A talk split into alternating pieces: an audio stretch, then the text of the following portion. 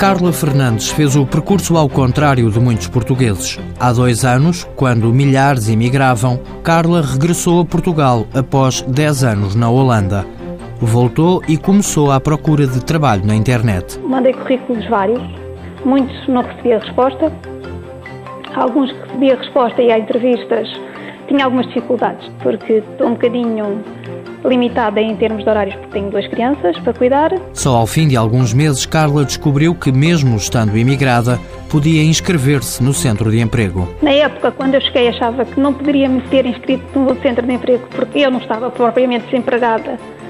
Não era uma desempregada com subsídio de desemprego, portanto, não me apercebi que não podia me inscrever de imediato lá ia fazendo tudo independentemente por mim, sozinha. Até que se inscreveu e foi a uma ação de esclarecimento do IFP. Numa das sessões de esclarecimento, uma das pessoas que estavam fez questões sobre os estágios, que eu desconhecia, realmente não conhecia que havia a possibilidade de fazer estágios.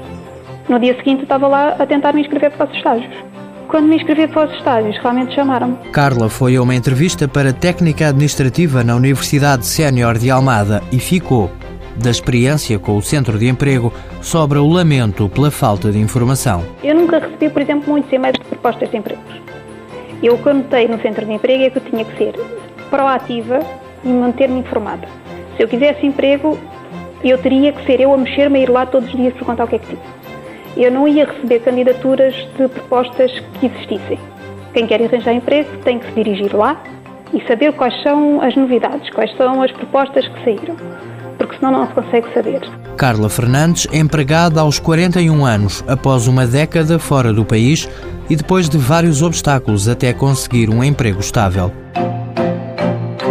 Mãos à obra. Com o apoio da União Europeia, Fundo Social Europeu, Programa Operacional Assistência Técnica.